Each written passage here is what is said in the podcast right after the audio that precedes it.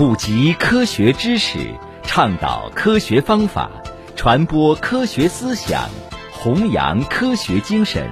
科普在线由日照市科学技术协会和 FM 九五日照综合广播联合主办。听众朋友，欢迎收听科普在线。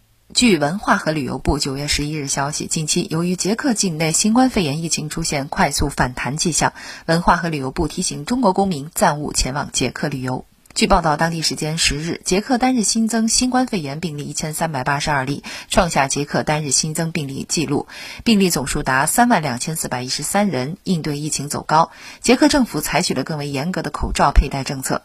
捷克是欧洲第一个下令要求公众在公共场合佩戴口罩的国家。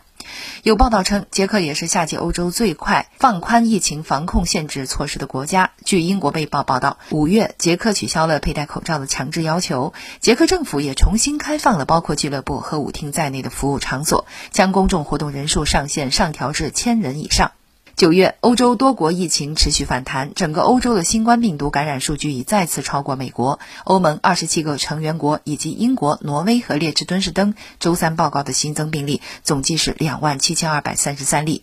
同日，美国新增两万六千零一十五例。据报道，法国新增新冠确诊病例近万例。创单日新高。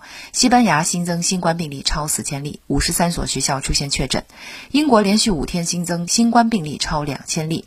德国单日新增新冠确诊病例近两千例。面对疫情反弹，欧洲多国纷纷恢复了强制佩戴口罩、限制聚集活动人数上限等措施，并升级旅行限制，用各种防疫规定为开学季提供保障。专家认为，部分民众缺乏防疫意识，有的地方过早放松防疫措施，度假人员回国等因素导致了欧洲疫情反弹。钟南山提醒，世界疫情远远没有结束，只是在第一个阶段取得很大的胜利，但是从世界的范围看起来呢，这个疫情远远没有结束。全世界两千七百多万，快两千八百万，死亡的人数接近八十万。那么这个是非常高的一个数值，而且看起来还没有完，很缓和的迹象。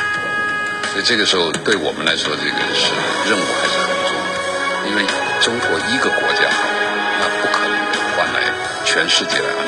各国共同努力，团结才能做好好，以上就是今天的科普在线内容，感谢您的收听。想要获取更多的科普知识，请下载科普中国 APP 或关注科普中国微信公众号。